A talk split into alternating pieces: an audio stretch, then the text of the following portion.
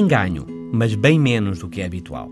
E, em parte, o espanto pelos tempos difíceis por que José Mourinho está a passar assenta na ideia que o Mourinho é genial e ganha tudo.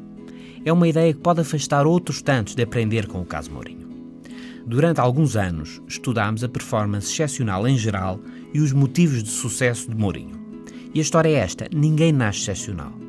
O alto desempenho, o atingir os objetivos com um ritmo muito acima da média, como foi o caso de Mourinho entre 2002 e 2014, pode ser analisado, explicado e, em aspectos relevantes, adaptado a outras profissões. Mas então a questão impõe-se: porque tem Mourinho vencido bem menos que o habitual? Primeiro, a estatística. Mesmo ganhando dois terços dos jogos, estatisticamente, pode sempre acontecer uma série de jogos em que ganhe menos. Pode ser, e um dia volta ao registro habitual. Mas pode ser algo diverso, o contexto, por exemplo. O futebol é hoje diferente do que era há 10 anos, precisamente por causa do efeito Mourinho. Os treinadores estão melhores e a preparação mental dos jogadores é alvo de maior atenção.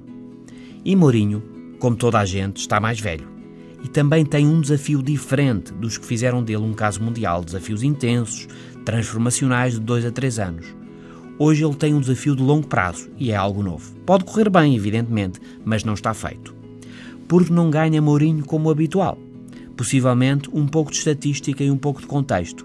Mas a conclusão é a mesma. A vitória nunca está garantida, as coisas mudam.